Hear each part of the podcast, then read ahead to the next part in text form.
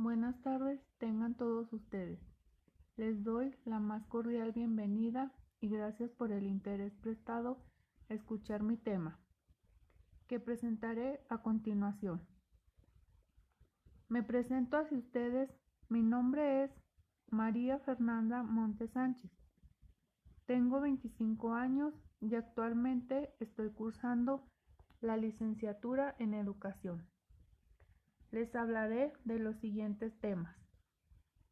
La voluntad y la libertad.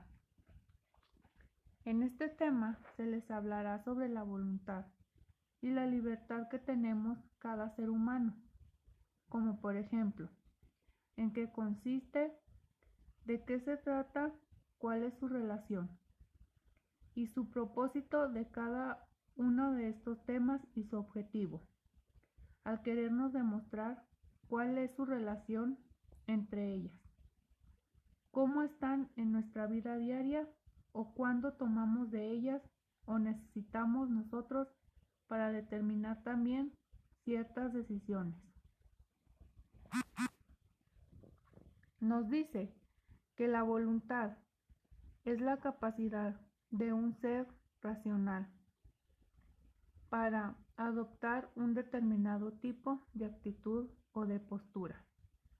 Capacidad para realizar determinadas acciones y la libertad nos dice que es uno de los valores universales más apreciados en relación con el perfeccionamiento personal y la realización del hombre. Sin la libertad perdemos la oportunidad de un de encontrar sentido a nuestra vida. La relación que hay entre estos conceptos es que la voluntad es capaz de moverse hacia la verdad y la libertad. Es un acto libre que se lleva a cabo con conocimiento y voluntad. A la conclusión que llegué es que cada uno de nosotros tenemos una voluntad que es capaz de moverse hacia la verdad. Y esta tiene una actitud, postura y capacidad. Y la libertad es uno de los valores que nosotros tenemos para la realización del hombre.